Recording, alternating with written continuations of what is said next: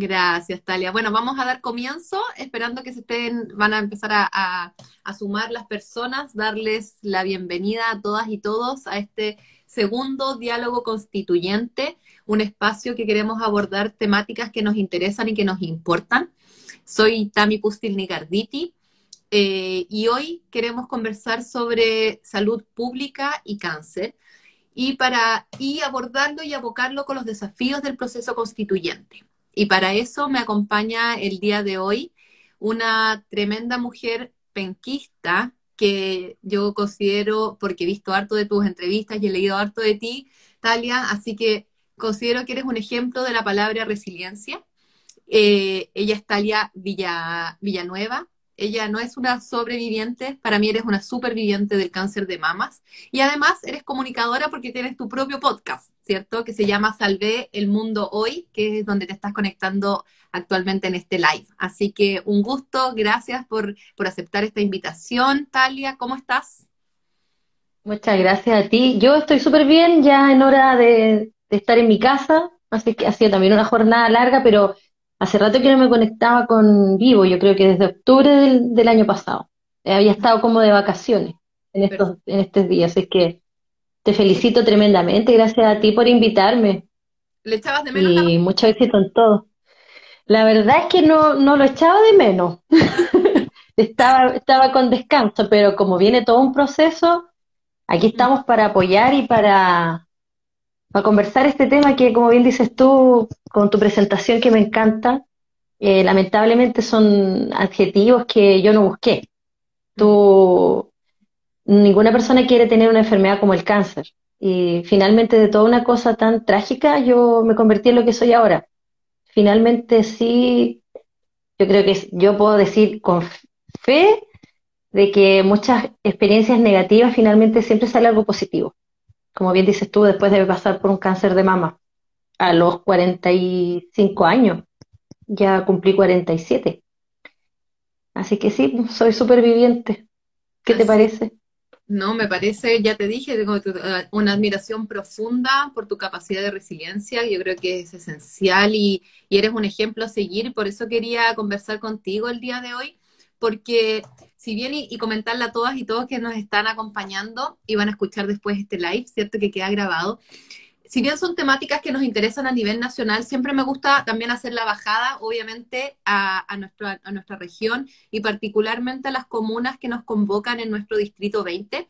Y siempre me gusta partir, esto es segundo live ya, pero me gusta partir nombrando las comunas, porque digo yo que es como cuando uno está embarazada. Tú le preguntas a alguien que, oye, ¿cuántos, ¿cuántos meses tienes? Y te dicen, no, estoy en mi semana, en mi semana 27. Y tú, pero háblame en meses, no me hables en semana. Lo mismo acá, hablemos en comunas, no hablemos en distrito, ¿cierto? Entonces, para contarles a todos que el distrito 20 está compuesto de 11 comunas, las cuales son Concepción, Chihuayante, Coronel, Florida, eh, Hualqui, Hualpen, Penco, San Pedro de la Paz, Santa Juana, Talcahuano y Tomé. Así que para todas las personas que nos están escuchando, sepan que esas son las comunas de nuestro distrito 20 y eh, que vamos a tratar de siempre abocar la conversación, siempre haciendo la bajada territorial.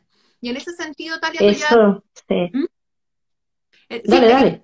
Quería decir que en el fondo eh, partiste comentando un poco de, tu historia, pero, pero a grandes rasgos me gustaría que le contaras a las personas que nos están viendo, que cuentes quién eres tú, porque estoy conversando contigo una temática tan, tan temazo, ¿cierto? Que es salud y cáncer. Sí, bueno, un saludo a todas las comunas que ojalá que estén escuchando, esa es como el Gran Concepción. Yo ahora estoy en la comuna de, de Concepción, soy de Concepción, nacida en Talcahuano, y bueno, el por qué estoy aquí, eh, por este, esta situación de haber pasado por un cáncer de mama. Yo fui paciente. Ah, en el año 2017, por casualidad, me encontré un porotito. Y lamentablemente en ese momento me di cuenta de toda la situación que estamos viviendo como, como mujeres, que vivimos en esta sociedad y que lamentablemente el cáncer de mama es la primera causa de muerte de mujeres en Chile. Y la verdad es que cuando yo me encontré con esto, siempre digo lo mismo, parecía que no había visto nunca una mujer con cáncer. Mm. Eh, entonces fue difícil, fue súper duro, nadie está preparado, yo no tenía ningún antecedente familiar, soy casada, mamá de tres hijos, eh, mis hijos tan, tan grandes ya, entonces me hacía mis controles, mis chequeos, no, no había por dónde descubrir un cáncer así tan invasivo, tan, tan terrible, donde se te detiene toda tu vida. Pues. Yo estaba haciendo mis cosas como emprendedora y la verdad es que cuando el cáncer golpea tu puerta es dramático, porque todavía la palabra sigue siendo muy dura. Eh, eh, de, de, toda esa experiencia que fue, que la recuerdo ahora siempre que hablo, me pongo igual un poco nerviosa porque la verdad es que fue tan difícil, fue tan difícil, pero finalmente mi cáncer fue tratado a tiempo, fue operado y así estuve yo todo el 2018, ¿ya? Mm. El 2019, en pleno tratamiento, empecé a hacer esto mismo a través de las redes sociales, a contar mi historia, a mostrarme sin pelo, y a la gente le pareció que era importante que se contara esto. Mm. Y yo me empecé a empoderar también un poco más y a sentirme más tranquila en las redes sociales, transmitiendo este mensaje de mira, estoy aquí, pasé por esto, que no te toque. Y para que no te toque esto del cáncer, bueno, chequéate, preocúpate. Eh, finalmente fui avanzando tanto, fue todo tan rápido que descubrí las comunicaciones, descubrí el mundo del podcast, que es como la radio, y creé un programa de conversación ese programa de conversación está ahora en las redes sociales y se llama Salve el Mundo Hoy.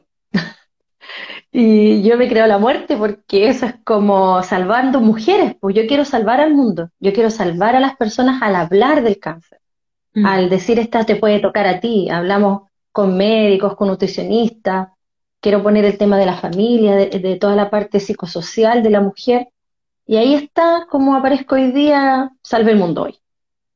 Y había estado de vacaciones estos días, pero la verdad es que tú bien lo dices, que, que, fuerte lo que les toca a ustedes con esto de la nueva constitución. Y estamos para conversar de eso, que es un tema, un temazo. Eh, y eso es como brevemente mi, introducción a cómo estoy aquí, a, a, esto de haber sido una paciente, que ahora es una activista y que en realidad igual me encanta lo que hago. O sea, donde, donde me llamen yo voy. En ese sentido, no, bueno, te agradezco porque de me dijiste que habías tenido un, receso virtual, así que agradezco que hayas sí. la invitación. Y, y mencionaste sí. palabras súper importantes que me gustaría que conversáramos hoy día, porque hablas de, de, de, un examen preventivo, ¿cierto? La importancia del autocuidado, de un autoexamen y de ciertas terminologías. Y estoy leyendo un poco sobre, sobre, sobre ti y entrevistas que te hacen, y tú utilizas un término que es la pandemia silenciosa. Me gustaría que me conversaras de qué te refieres con eso. Mira, ese término se, se acunó eh, a partir de todo lo que significa la promulgación de la Ley Nacional del Cáncer, específicamente de una senadora. Esta Ley Nacional del Cáncer, que también tiene el nombre de Claudio Mora, en honor al médico que también la impulsó, se habla de esto luego de la, de la, de la pandemia del COVID de marzo del año pasado, de esta pandemia silenciosa, que es el cáncer, que lamentablemente es una enfermedad que siempre va a estar ahí. Eh, también ahora el ministerio le dice la segunda pandemia. ¿Y por qué se acunan todos estos términos? Porque eh, lamentablemente estamos en una situación difícil que es el, en una pandemia, eh, el COVID, que frenó todo lo que significaba la detección temprana, el seguimiento de los pacientes con cáncer. Eh, entonces, por supuesto que es una pandemia silenciosa, porque si bien todos los días vemos en las noticias, por ejemplo, eh, todo lo que se va, los pacientes, hay una estadística, ¿cierto?, de cada paciente contagiado, cada paciente que ha fallecido. Eh, lamentablemente eso no pasa con los pacientes de cáncer, los pacientes oncológicos. Mm. y, lamentablemente lo digo porque es una realidad. Entonces, aquí nosotros lo que estamos tratando de hacer desde, desde, las personas que estamos en lo activo, desde las agrupaciones, es tratar de poner este tema en la sociedad. Que quizás el COVID va a pasar, pero el cáncer no va a pasar. Todo lo contrario. Se habla de, de esta pandemia, se habla de un tsunami, se habla de, de olas que vienen a, ocupar el sistema de pacientes que no consultaron, lamentablemente, a tiempo que se postergó su tratamiento y es una realidad bastante dolorosa. Yo quería, estoy mirando un torpeo, pero voy a ser súper honesta porque no me sé todo de memoria, que me tuve que ajustar ahora a esta información, a ponerla un poco más actualizada, y es duro, es súper, súper difícil. Están hablando de porcentajes de, disminución de, de, todo lo que significaba el tamizaje, que es como toda la mamografía, la colonoscopía, todos los exámenes que son para detectar en forma temprana algún cáncer, se disminuyeron un 70% las consultas. O sea, estamos hablando de, un gran tema y, eh, y te lo voy a leer aquí un poco textual porque en realidad yo lo que quiero aprovechar es que tú también te enteres de esto y las personas que están escuchando también porque esta es como para ver el, escenario en el que estamos y se me, se me, se me ven los lentes, pero justamente lo que yo te decía que disminuyeron en un 70 hasta en un 90%. O sea, las mujeres definitivamente no se fueron a hacer estos exámenes, por ejemplo, la mamografía, teniendo incluso síntomas. Y, la, hubo una encuesta que hizo la Escuela eh, de Salud Pública de la Universidad de Chile, donde entrevistó a personas del por qué. Bueno, una de las cosas que supera el 60% es, bueno, ¿por qué las personas no fueron a consultar? Obviamente es por el miedo a contagiarse de COVID, ¿cierto? Muchas personas ni siquiera querían salir de sus casas. Otra, otro porcentaje dice que las horas definitivamente se cancelaron, el servicio de salud las canceló. Y otra, otra, otra respuesta es que la gente se imaginaba que los hospitales estaban llenos. ¿Ya? Entonces esa es una realidad que hay que entenderla. Y a partir de eso, por supuesto, vamos a ir conversando cómo se proyecta, pero la realidad es así. Está súper complicado. De hecho, hay, esto está reciente, el 1 de diciembre, eh, hay un médico que dice eh, el tema del cáncer de mama específicamente, cuál es el impacto, por ejemplo, cuando se, se posterga un tratamiento. Y, y es súper complejo. Por ejemplo, yo te voy a decir que, mira, si por ejemplo una mujer se atrasó su, su terapia eh, en cuatro semanas, ¿sabes cuántas mujeres fallecen adicionalmente 10 mujeres. El tratamiento. Sí, en un sí, por ejemplo, claro, en, el cáncer de mama por cada mil mujeres lo aparece él. Pero así es progresivo, o sea, si, si en, en, este, en esta cantidad de mujeres se atrasa, por ejemplo, el tratamiento ocho semanas, van a morir 20 mujeres adicionales. Mm. Y así, hasta que dice si se retrasa 12 semanas, mueren 31 mujeres. Y, y esa es la realidad, pues. Mm. Esa es la realidad. El cáncer nos está matando. El cáncer de mama.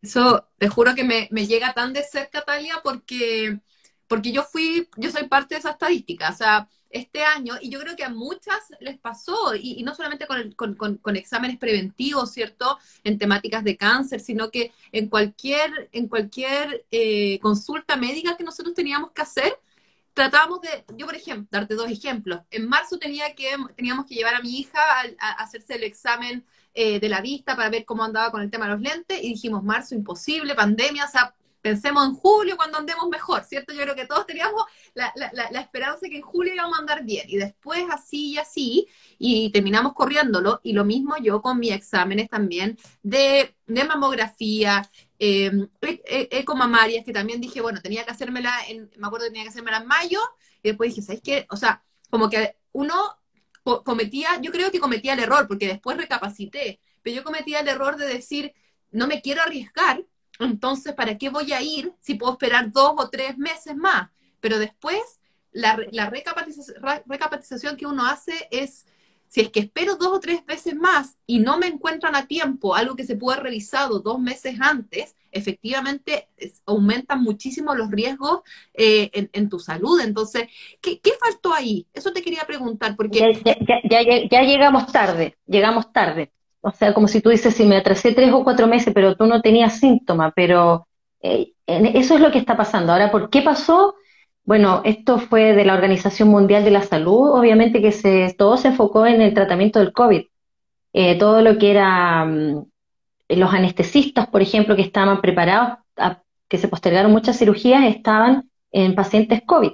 O sea, toda la, todo lo que, lo que era de primera, cambiamos como lo importante de lo urgente.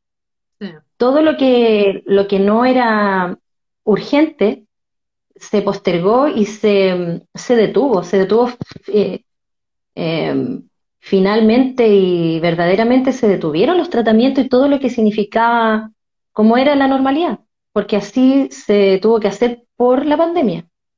Se gestionaron algunas cosas como la entrega de medicamentos aquí en la región. Yo tengo también un informe que me entregó hace poquito, recién me llegó, que hay un departamento de, de gestión oncológica que se deriva del Servicio de Salud Concepción y yo te hablo que fue súper rudimentario, a nosotros nos llegaban WhatsApp de personas que no me han llegado mis medicamentos, que es un medicamento que toman las mujeres con cáncer de, que han tenido cáncer de mama, y lo gestionamos así como llamando por teléfono, enviando WhatsApp, para que le llegara a la que no podía comprar y para que también sintieran un poco de esperanza, porque hubo un momento de mucha desesperanza y de, de no entender qué pasaba. O sea, ya, como tú dices, a mí me tocaba en marzo hacerme los controles, pero el hospital te decían, no venga, no, no venga para acá. Entonces fue todo sobre la marcha, pues sí, en realidad a todos yo creo que nos pilló de sorpresa, yo creo que no había mala, mala voluntad, eh, no había quizás una mala intención, pero es lo que nos pilló, pues esto todavía sigue siendo algo que es un poco surreal, haber pasado por, y estamos pasando, tú sabes, por, eh, la pandemia. Si fue el COVID el que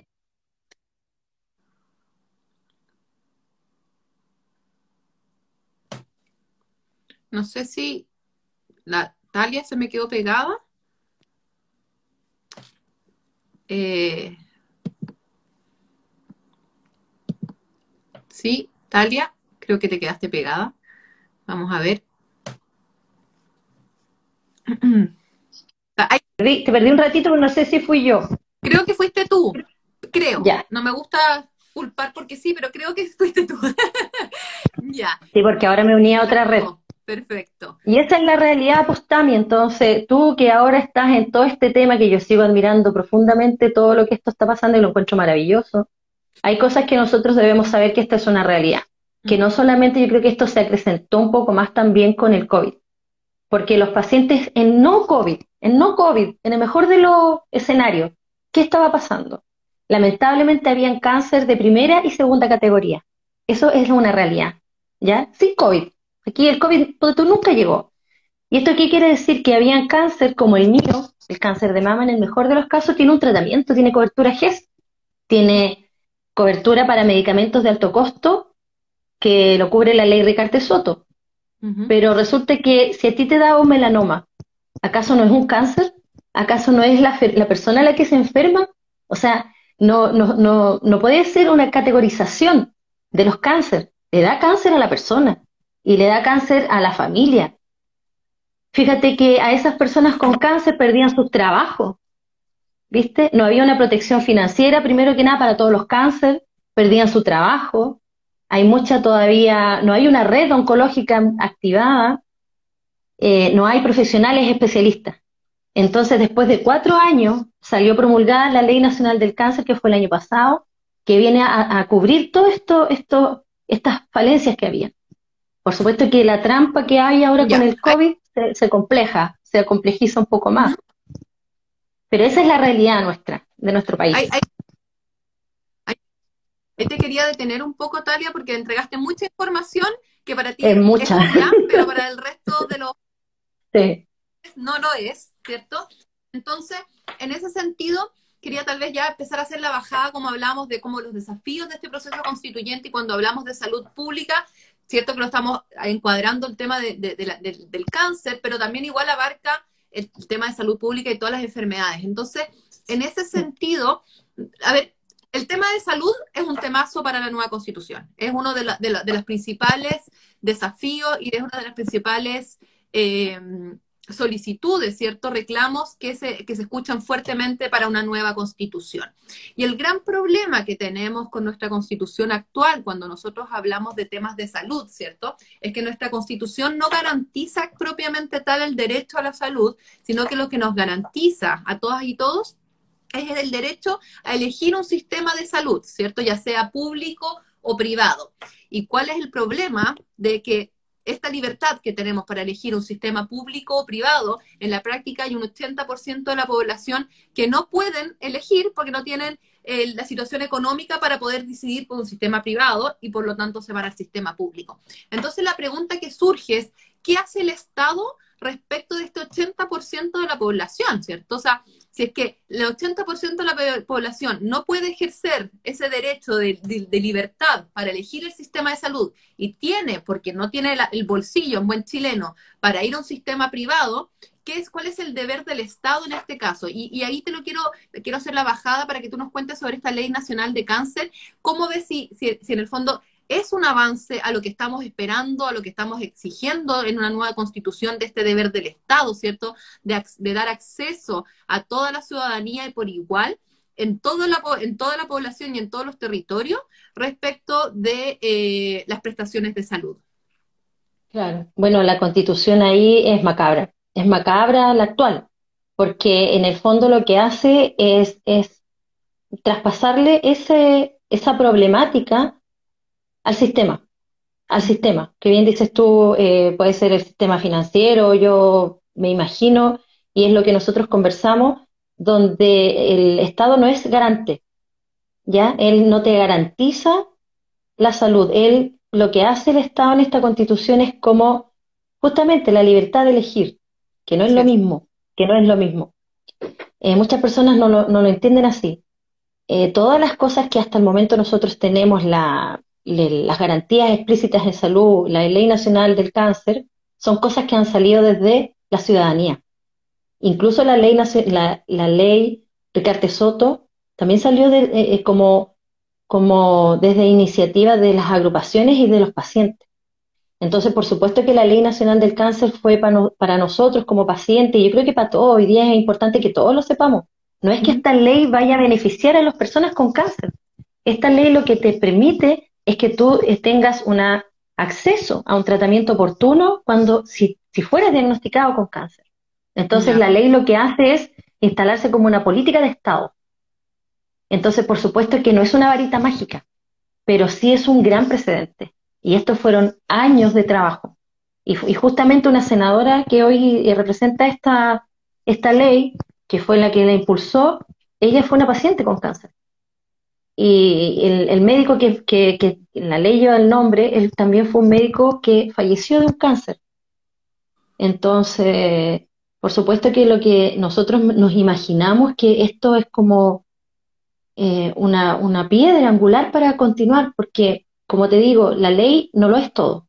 Es solamente, yo creo que como la senda, el camino para garantizar a todas las personas el acceso oportuno, financiamiento y que esto se instale como una política de Estado, no como algo que, la ley nacional del cáncer eso es, finalmente. Y está nueva, o sea, yo a veces creo que es increíble que recién, hace un par de meses, nosotros tengamos esta, esta protección y yo digo que no solamente para los que están enfermos de cáncer, esto es importante que lo entiendan todas las personas sanas, porque las estadísticas hablan así en algún momento vamos a estar más cerca de lo que creemos de una persona con cáncer. Entonces tenemos que estar preparados saber qué hacer y por eso que uno de los pilares fundamentales de la ley es la humanización en el trato y la participación de agrupaciones de pacientes. Así que todavía seguimos muy ilusionados con esta ley, muy, muy, muy esperanzados. Oye, Talia, y en ese sentido también la ley lo que cubre o, lo que busca, ¿cierto?, promover es toda una estructura de tratamiento, o sea, más que tratamiento, perdón, de, de, institucionalizar la prevención, ¿cierto?, temprana de, de, de, esta enfermedad. Entonces, en ese sentido también, como bien te dices tú, no solamente es para aquellas personas que tienen cáncer, sino que para todas y todos, porque nos va a permitir también acceder al sistema de salud para saber si que podemos y tener los distintos mecanismos de prevención de esta enfermedad, ¿no? Sí. Sí, porque eso que tú dices que acaba de decir delante de esto, de, mucha gente tomaba seguros oncológicos, porque sabiendo que el cáncer es una tragedia, porque aparte que se enferma tu familiar, que se puede fallecer, hay una, es una tragedia financiera. Entonces eh, teníamos que apelar a, a la caridad de la población, como pasa con las enfermedades raras hoy en día. O sea, y a eso me refiero que muchas mujeres tenían que hacer bingo, eh, un montón de cosas. Que tan caridad Exacto. Eh, entonces, obviamente que esto es un trabajo de años con muchos expertos eh, de países que también están en otra, en otra etapa del desarrollo donde se implanta la idea obviamente, de que todos estos cánceres, muchos de estos cánceres son prevenibles. Mm. O sea, el factor genético es mínimo. De hecho, el cáncer cervicuterino es un cáncer 100% prevenible, ¿viste? Entonces se instala como eje principal la prevención y la promoción de la salud. Y ahí es donde nosotros como ciudadanos y ciudadanas tenemos que estar súper conscientes y entender que esto es una responsabilidad propia de cada uno, personal. Mm. Y a esto me refiero no solamente con consultar a tiempo, sino que estar consciente de, nuestra, de nuestros hábitos en la salud. Mm. Así es que la ley viene a instalarse con eso y viene con todo esto y a eso me dedico yo porque ahí me sale todo lo, lo que yo me manejo, que es el autocuidado en las mujeres, el aprender a detectar cuando hay algo anormal en tu mama. Mm. También eh, disminuir los factores de riesgo como el tabaquismo, el sedentarismo, la obesidad. Eh, y por eso que a mí lo que más me interesa es hablarle a las mujeres más jóvenes. Siempre, siempre. Eh, ese es un, un, un nicho súper importante que no hay que cansarse nunca porque es ahí donde tú modificas hábitos. Sí. Entonces, esa el podcast Salve el Mundo Hoy y yo a lo que me dedico es eso. Y justamente se alinea con estas nuevas políticas que todos, políticas sociales, digo yo, y eh, de, de, de, yo creo que tiene que ver con la cultura, Mm. de entender que nosotros también somos responsables de nuestra salud y que está en nuestras manos, eh, eh, no sé, pues tú puedes tener una carga genética importante, pero tú eres el que activa la llave. Sí. Y, y de verdad que Ahí te eso quiero me va- detener porque yo creo que estoy de, o sea, estoy de acuerdo contigo. Eh, Sí. tenemos que ah, tomar las riendas de nuestra salud, ¿cierto? Y promover el autocuidado, pero también hay un deber súper fuerte por parte del, esta- perdón, del Estado, de las políticas públicas, de hacer es, de, de comunicar eso, de informar eso, porque no podemos dejarle esto a la ciudadanía, que también hay un deber súper fuerte y que en el fondo claro, con esta ley de nacional del cáncer, por lo menos nosotros ya vemos que este, este objetivo mayor que nosotros deseamos en una nueva constitución, donde se garantice expresamente la labor del Estado de asegurar una atención de salud para todas las personas, eh, se está cumpliendo, por ejemplo, con esta ley nacional del cáncer. Entonces, en ese sentido, también te quiero, te quiero, te quiero llevar a reflexionar sobre algo que dijiste, porque en el fondo mencionaste que esta ley del cáncer tenía el nombre producto de una senadora que tuvo cáncer y que lo promovió, ¿cierto? Y también de un médico. Y el otro día, o el otro día, estoy con ép- época pandemia, para mí el otro día fue hace dos años atrás. Eh, el otro día yo tenía un, un- un- una crítica, en el fondo, una reflexión que quería como- reflexionar contigo también, que decía que es lamentable que en nuestro país, en general, todas las leyes llevan un nombre. ¿Y por qué llevan un nombre? Porque son la reacción después tal vez de años y años de una problemática y que es levantada por la ciudadanía, ¿cierto? Como bien comentaste tú, Sí. que es un grupo de, de- de- de- ciudadanas y ciudadanos que levanta esta ley, y pero eso pasa con la mayoría de la legislación. Entonces, ¿cómo tú ves eso? Porque por un lado yo lo encuentro positivo, porque hay una potencia desde la sociedad civil súper de, de generar incidencia política en nuestro Congreso, pero al mismo tiempo digo, qué lamentable ¿por qué? Es la reacción y no haya más formas de siempre ponernos antes en, esta, en, esta, en estos hechos, ¿cierto? En estos actos. Sí, sí, es lamentable. Es como todas las leyes que ahora se están promoviendo. De hecho, eh, tú también estuve leyendo un poco de ti que tú estás súper cuadrada con la, con la equidad de género. Eh, hay muchos temas ahora que están con, eh, que me parece interesante. Lamentablemente hubo una pérdida en el hospital Higuera de una chica que estaba embarazada, que también la conocí, o sea, era- no la conocí, pero er- es cercano de alguien, de, de esto que pasa cuando las mujeres están yendo al parto y son Violencia obstétrica. vi- violencia obstétrica. Ya. Ah, Y así, y así todo, y así todo. O sea, cuando pasa una tragedia, la niña hasta que el, en el abuso en el pololeo, o sea, son tantas cosas, son infinitas. Y fíjate que a veces también me pregunto por qué. Me pregunto por qué tenemos que ser reactivos. No lo sé. Creo que es parte de nuestra, de nuestro crecimiento. A lo mejor tenemos que pasar a la siguiente etapa, así como en Europa tuvieron tremendas guerras mundiales para poder ser hoy en día un poco más evolucionados. No sé cuál es, no sé por qué sucede eso. La verdad es que antropológicamente habría que eh, verlo. Lo que sí sé, lo que sí sé, que he aprendido este tiempo, es que es el momento que las personas y las mujeres, yo quiero aquí ser muy feminista, nosotros empecemos a hacer las cosas de otra forma. Quizás la forma con la que se hacían las cosas eran reactivas. Y eso tiene que ver mucho con lo masculino, porque eso tiene que ver con el, con el imponer, el hablar. Yo creo que el tema de lo femenino tiene que ver con escuchar. Quizás nosotros no habíamos puesto atención a algo que siempre estaba ahí. Entonces yo creo que la oportunidad ahora es esa, de hacer las cosas quizás distintas poniendo atención a lo que está pasando. ¿Y sabes por qué te digo esto? Porque eh, hace unos meses hablábamos de por qué las mujeres, por ejemplo, no, no, no se van a hacer la mamografía, les carga el PAP, todo lo que es institucionalmente médico. Y estuve escuchando una antropóloga que decía que parece que las mujeres nos olvidamos que nosotros siempre fuimos las que cuidábamos, las cuidadoras, las curanderas, las que acompañábamos a los enfermos. ¿Y en qué momento se perdió todo eso? Cuando se institucionalizó todo a tal forma que las mujeres empezamos a perder ese rol de curanderas, de sanadoras, de acompañantes.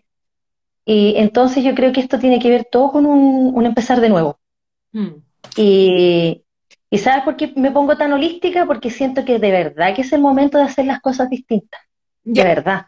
Ahí te quiero, detener, Talia, y, voy a decir que estoy de acuerdo contigo, pero esa es la idea de estos diálogos, porque yo creo que en el fondo, o sea, no creo, estoy, soy con una convencida que eh, el problema de estereotiparnos en el sentido de que fuimos por muchos años cuidadoras, ¿cierto? Curanderas, eh, es lo que nos ha llevado hoy en día a, a, tener una triple carga en todo lo que significa el trabajo mm. Eh, doméstico y de cuidados no remunerados. Entonces, yo te agarro el punto, te agarro el punto que es súper importante, eh, en el fondo que nos eduquemos todas y todos para que podamos eh, tener una, una prevención, ¿cierto? Seamos preventivos en todo lo que es nuestra salud, pero no te agarro el punto, eh, con, con, con, con, nuestro rol o rol de cuidadora, ¿cierto? Que efectivamente es así.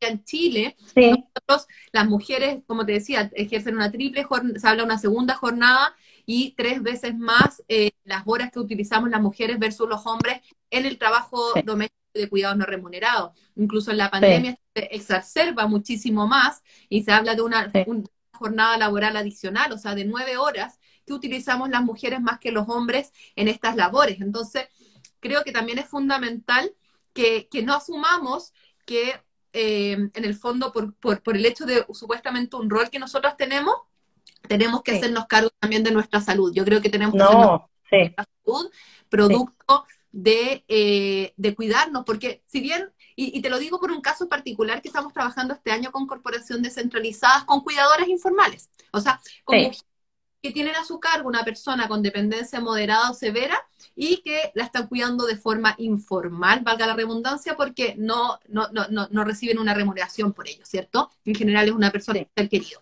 Entonces, en ese sentido, ellas particularmente nos decían que la importancia del autocuidado es porque ellas cuidan a otras o a, o a otros. Y si no se cuidan a sí mismas, ¿cómo van a cuidar después a ese ser querido? Entonces, yo creo que es importante también asumirlo desde un rol personal, desde un punto de vista de cuidarnos a nosotras y a nosotros para estar bien con nosotras mismas y obviamente después ejercer cualquier otro labor que queramos.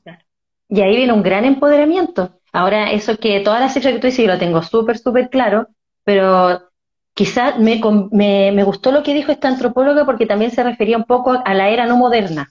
Quizás toda esta carga donde la mujer está afuera trabajando laboralmente en la casa y fuera de la casa, Quizás este ejemplo se, venía a dar eh, en la época, como te decía yo, cuando la mujer tenía otro trabajo, otra otra labor. Me gusta un poco sentir eso desde la, de la antropología, ¿por qué? Porque en realidad eso también nos hace tomar conciencia, porque ¿para qué vamos a ponerle la palabra carga? Porque esa es otra carga, o sea, aparte de todo lo que tengo que hacer, también que lata tengo que ir a hacerme los exámenes, que lata me tengo que ir a chequear. Entonces la palabra carga también es, es una carga, o sea, aparte de todo lo que tenemos que hacer, válgame la redundancia, tenemos que hacernos cargo de nosotras mismas. Pero me gusta tomarlo un poco así desde esa parte esotérica porque para que las mujeres se, se pongan valientes, para que cuando ellas vayan a consultar también no tengan miedo de preguntar, no se crean todo lo que le dicen, Mm. Y ojo que también yo también sigo lo que hacen con las cuidadoras, porque a mí la palabra cuidadora, obvio, si yo la sigo y sé que es maravilloso lo que ustedes hicieron con las cuidadoras y, cuidadores, seguramente que también habrá, eh, fue cuando yo fui paciente con cáncer. A mí me cuidó mi mamá. Mi mamá fue cuidadora. Y entonces ahí hay una relación súper intensa entre un paciente oncológico de una enfermedad degenerativa y el cuidador. Y como te vuelvo a decir, esto, las cifras hablan y están claritas de que las personas, nuestra sociedad va a envejecer, nos vamos a enfermar más y a lo mejor incluso nos podemos transformar en cuidadores o en cuidadoras. Entonces para eso hay que estar preparados, hay que, tenemos que estar preparadas. Y todas estas herramientas, eh, irlas tomando como una realidad. Eso es lo que creo que también es súper importante, muy, está muy relacionado, muy, muy relacionado al tema de enfermedades oncológicas, los cuidadores, y el rol, creo yo, importante de la mujer eh, de esta palabra, voy, que es gloriosa, de empoderarse, empoderarse en el buen sentido. Oye, Alia, y en ese sentido, porque como decías tú, yo estoy súper metida en temas de igualdad, ¿será,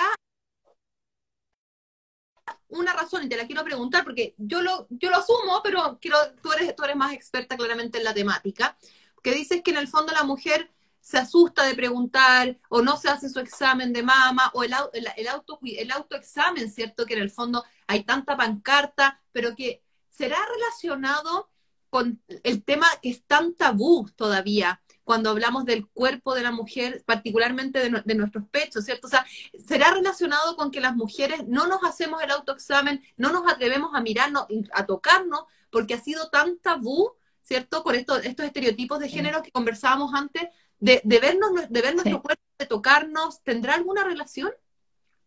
Claro que sí, claro que sí. Mira, por un lado está sobre eh, eh, que tú vas y hay equipo, está todo frío, es tan impersonal, es tan inhumano. Imagínate que la ley vino a decir que había que tener un, un trato humano. Entonces yo me digo, entonces antes era inhumano el trato. Sí, era inhumano, era inhumano porque en realidad nadie te dice nada, tú no sabes qué es lo que hacen con la mamografía, por qué te aprietan la pechuga, eh, un montón de cosas. Yo creo que por un lado esa demasiada institucionalización de la, de la medicina, obviamente que la sociedad en la que estamos no quiere a las personas enfermas, porque no hablamos de las enfermedades, no hablamos de la enfermedad, no hablamos de la muerte. Entonces, ¿quién quiere una mujer enferma? Nadie, pues. Entonces las mujeres muchas veces no es que nosotros no, no tengamos tiempo, a lo mejor no nos queremos hacer el tiempo, porque ponte tú que me voy a hacer el examen y me encuentran algo. Voy a ser la enferma, voy a quedar inactiva, voy a perder mi rol, no sé, un montón de cosas. Y eso yo lo vi. Siendo paciente, en lo personal a mí no me pasó porque yo tenía mis redes, tuve un soporte importantísimo, pero sí me, vi, me di cuenta en temas, por ejemplo, de amigas que me decían que no se te note. No, tienes que ponerte peluca, que no se te note. Entonces yo decía, ¿cómo que no se me note si estoy, tengo cáncer? Tengo cáncer. Qué loco eso. Eh, entonces ahí, ahí empecé, claro, y ahí empezó como toda esta, esta energía de decir, no, pues si quiero que se note, si quizás por eso que la gente, las mujeres se mueren de cáncer de mama. Entonces, hay toda una publicidad en torno a esto de que, del imaginario, y eso también tiene culpa Hollywood, porque hoy en día yo puedo decirte que el cáncer eh, no es una enfermedad mortal. ¿Viste? Entonces hay que empezar a, normalizar esto y a hablar las cosas de esta, de este, desde ese sentido. Ahora, todo lo que, obviamente, como te digo, las mujeres a lo mejor no van porque no quieren, la sociedad no, no yo tengo que estar siempre bien, ¿viste? Oye, qué fuerte. Ahora esto es, sí, fuerte. Te estoy mucho, eh, yo soy, yo soy como una bala además. Porque ahora estoy reflexionando y digo que, que loco, porque voy a hacer palabras bien, bien coloquiales, que loco, que en el fondo tú digas, sabes que tengo una enfermedad, que claro, hoy en día tal vez no es mortal porque hay un tratamiento y estas cosas y lo, lo, previenes a tiempo, ¿cierto? Pero que te digan algo, sobre todo cuando eres mujer, que, oye, yo te consigo la peluca, pero que tiene de malo que se me caiga el pelo? Porque como que en el fondo el tiro está de cómo nos vamos a ver y no nos preocupamos de que chuta, tengamos que sobrevivir con esta, o sea, superemos esta enfermedad. ¿Qué importa si se me, se me cae el pelo, ¿cierto? Entonces, al tiro, ¿cómo también todo este... Que no se te note, claro. Eso para mí fue impactante. Impactante. La verdad es que sí. Mira, yo respeto mucho que hay mucha cosmética asociada, ningún problema, pero cuando te esfuerzan a eso no es sano.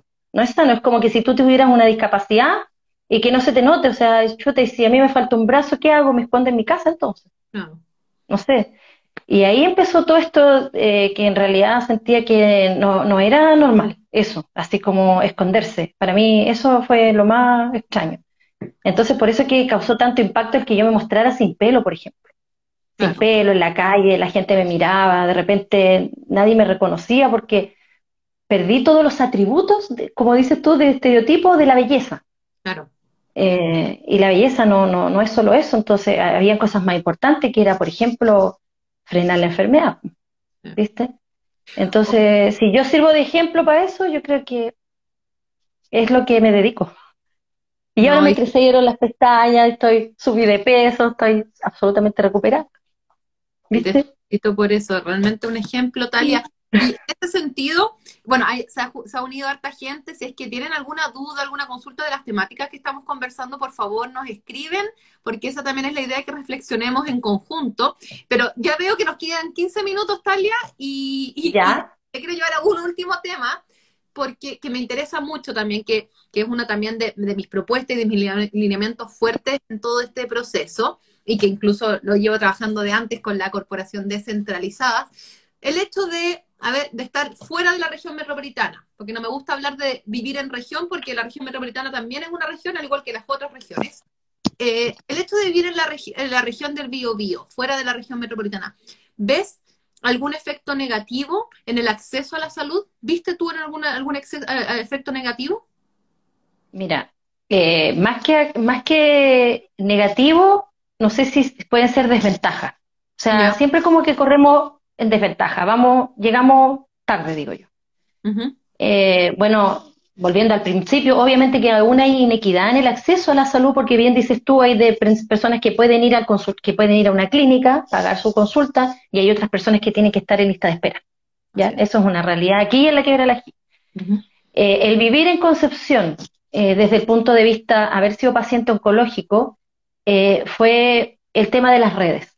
Las redes desde lo emocional. Eso fue una desventaja cotota, disculpa que use este término, porque aquí no hay agrupaciones que estén cohesionadas.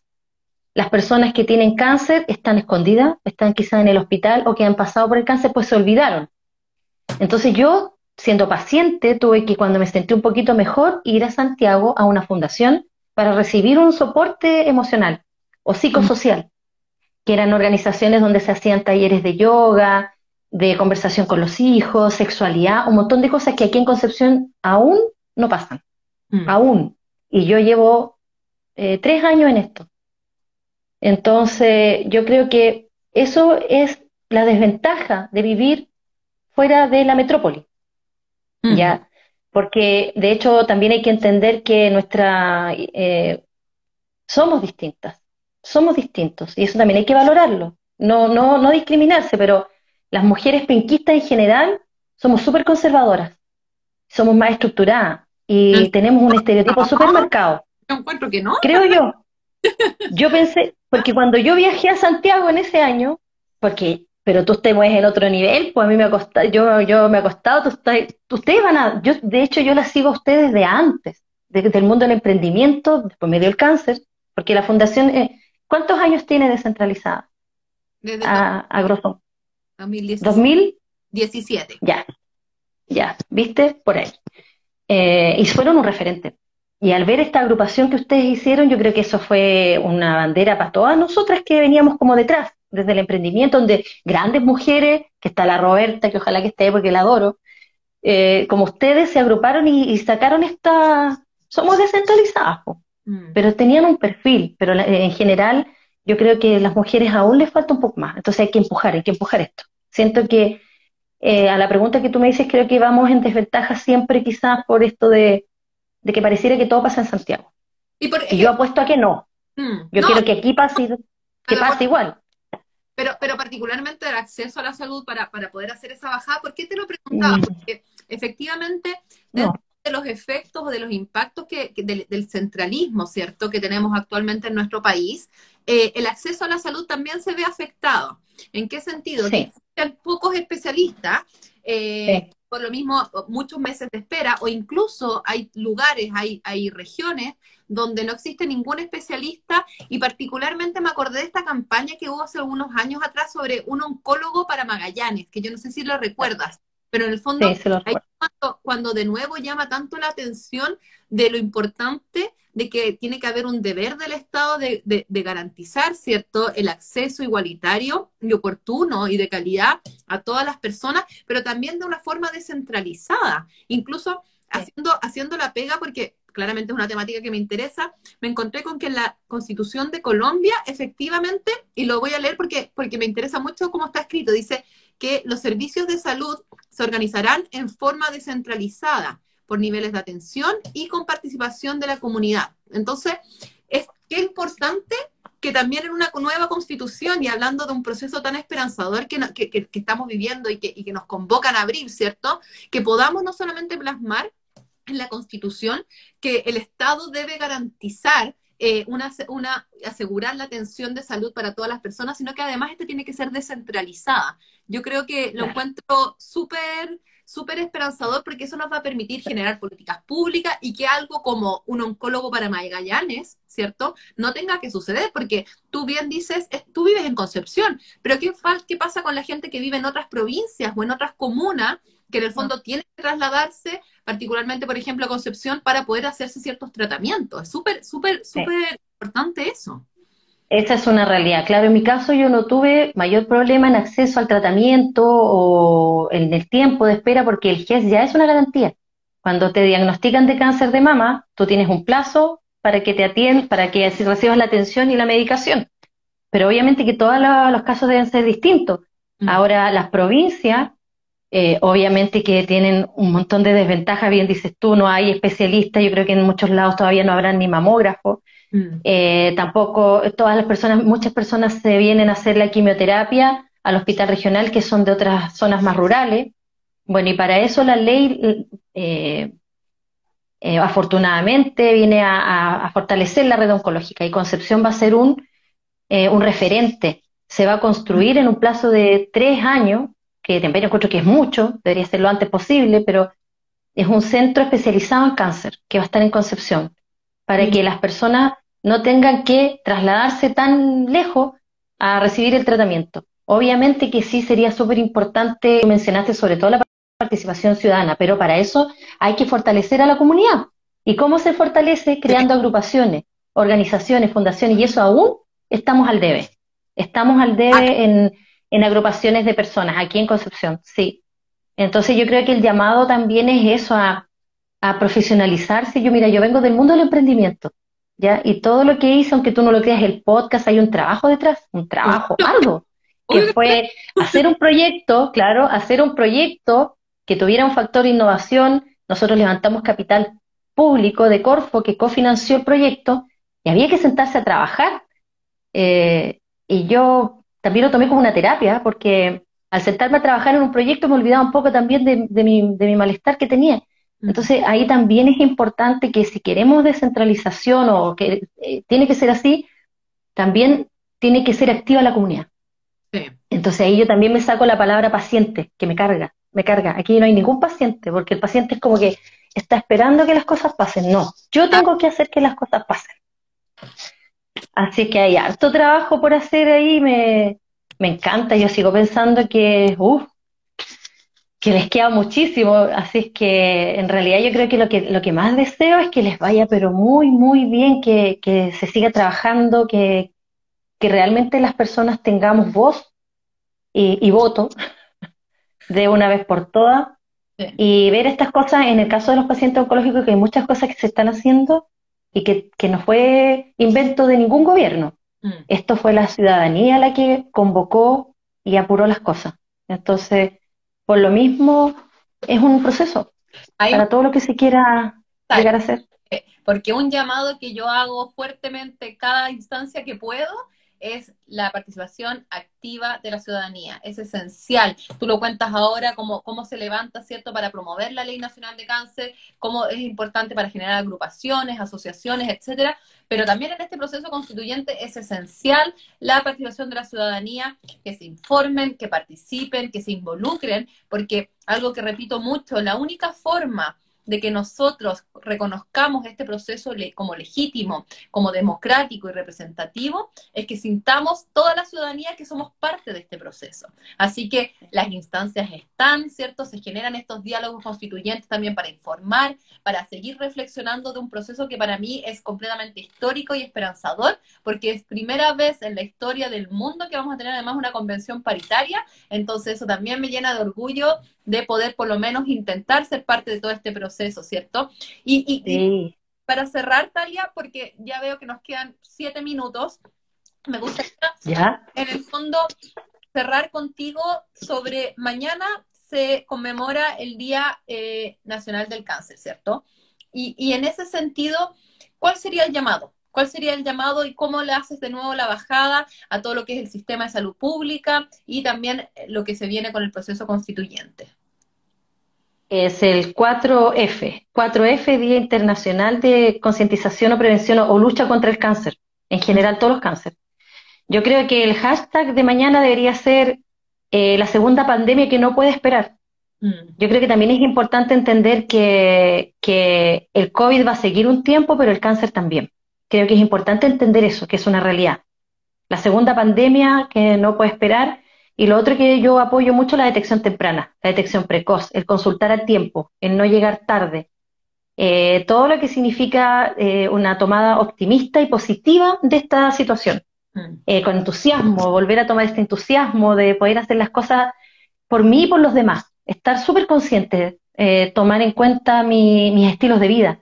Y a esto no solamente me refiero a que comamos bien y que hagamos deporte, yo creo que tiene que mucho que ver con nuestro corazón, nuestro, nuestra cabecita, de realmente intentar ser feliz, estar tranquilo. Eh, ya el, COVID nos vino a enseñar eso. ¿Qué son las cosas importantes? Lo importante de lo urgente. Mm. Así que yo creo que mañana voy a hacer una publicación por ahí de eso y referente a lo que tú acabas de decir, el momento histórico que estamos viviendo, hay que eh, no seamos como el chileno que tiene la partida del caballo inglés, ¿cierto?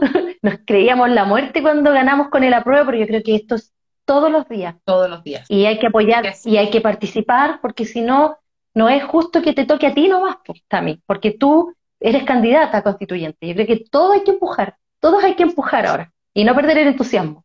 Entusiasmarse, seguir enamorado de esto. Mm. No, como mi... más que nada, Natalia, en el fondo, como bien dices tú, yo soy una candidata, pero la idea es llevar no solamente, porque obviamente yo tengo una postura, tengo mis lineamientos que la gente puede conocer, pero lo importante es llevar también las necesidades, las inquietudes de las personas, de toda la ciudadanía. Entonces, por eso es, es, el llamado a involucrarse y ser parte de este proceso. Así que estoy completamente de acuerdo contigo. Oye, eh, bueno, no quitar... A mí. Dime. Se va el tiempo. No, se va el tiempo, te digo.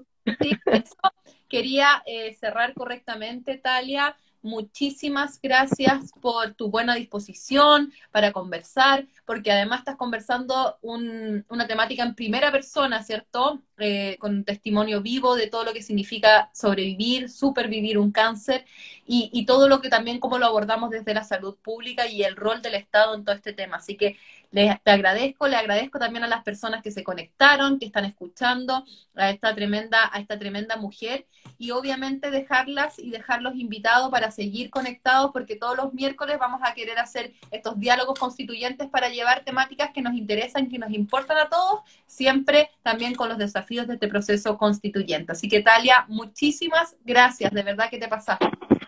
Gracias, Tami, ¿no? Gracias a ti, éxito en todo y a seguir con las redes entonces. Así es. Éxito y mañana no olvidar esta conmemoración con un, quizás hacer este hashtag eh, y hacemos algo viral. ¿Te parece? Me parece. ¿Tú me etiquetas? Cuídate mucho, descansa, descansa lo suficiente, con mucho, mucho ánimo, mucha fuerza para ti y todo tu equipo. Muchas gracias por invitarme. Un besito grande, que estés muy bien. Muchas gracias. Saludos. Cariños a todos. Chao. Chao.